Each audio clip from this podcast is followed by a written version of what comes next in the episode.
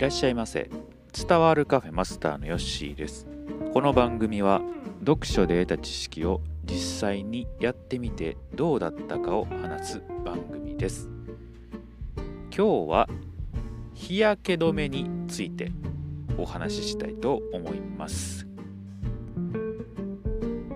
秋になって日差しは少しね和らいだかなと思いますがこの時期も紫外線というのは結構強くて、えー、侮ってはいけないと。夏場は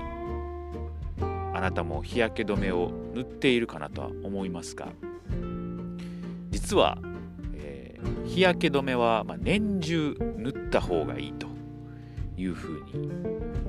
えー、本に書かれていました、はい、これはね2冊ぐらい僕見た中では書いてあったんですね。えー、そして、えー、皮膚のね老化の原因っていうのが紫外線が一番強いということなんですね。ですので、えー、一番は紫外線を浴びないということがいいんですが、まあ、なかなかそういうわけにはいかないと。ですので、えー、日焼け止めをしっかり塗って、まあ、対策をすると。しかも雨の日とか曇りの日とかでも関係なく冬とかでも関係なくもうこれは一年中塗った方がいいというふうに言われています、えー、まあ、それをですね見てなるほどと思いました、えー、結構ねあのー、私はもう30代過ぎてきてるんで、えー、なんかこれシミなんかなというようなね、えー、跡が出てきてきてるのでやはり若い頃ね何もせずにしていたツケがそろそろ回ってきたのかなというふうに思います。ですのでやっぱりこういう紫外線対策っていうのはですねしっかりしといた方がいいかなと思いました、はい。まあ、今からでも遅くない、えー、取り組んでいこうということですね、えー、その中でですね、書いてあったことはですね、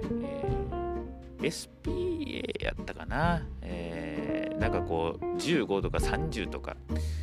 えー、日焼け止めクリームにね書いてあるやつありますよね、えー、であれのまああれが高いほど、まあ、紫外線をね、えー、UV カットできるというふうに、なってるんですが、えー、あんまりねもう変わらんみたいです。はい、で例えば15って書いてあるやつは93%カットすると。で30って書かれてるのは96%だから3%ぐらいですかね変わったとしても。ですのであんまりね、えー、変わりがないと。でやっぱりその数値が高くなるほどまあ、肌への負担が増えるということになるのでできるだけそういうね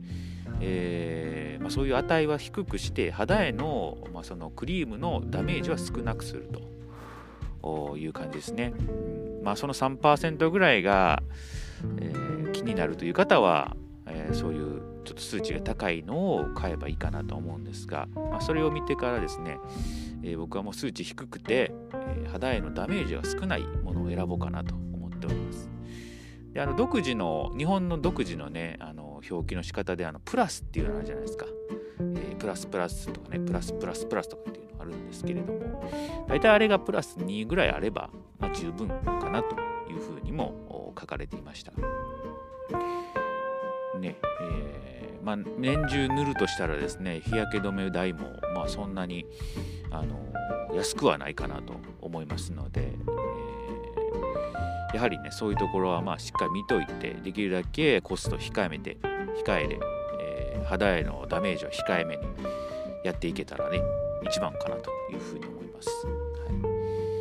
えー、紫外線のねダメージが老化を及ぼすというところなんですけれどもちょっと納得した内容が1個あって、えー、部屋にね引きこもっている人とかあまり外出ない人っていうのは肌がすごく若々しいとえかなり年齢よりも若く見える方が多いということですよね。えー、確かになんかこうそういう時々ニュースでありますよね。えー、なんか逮捕されたとか家で、えー、引きこもってたとかそういうので、えー、なんかこう報道される時に出てくる人の顔がですねすんごいこう肌が綺麗で、えー、なんかこう全体的に若く見える、まあ、幼く見えると言ってもいいんですかね。その原因としてはやはり皮膚が老化していない、えー、というところなのかなというふうにも解釈できるという感じでした。あですのでその辺はねちょっと参考にしていただけたらいいのかなというふうに思っております。はい、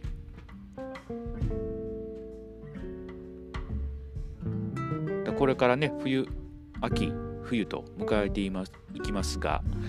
え、私はちょっとね日焼け止めを塗っていこうかなと結構あの通勤とか仕事でも外出る機会があるので、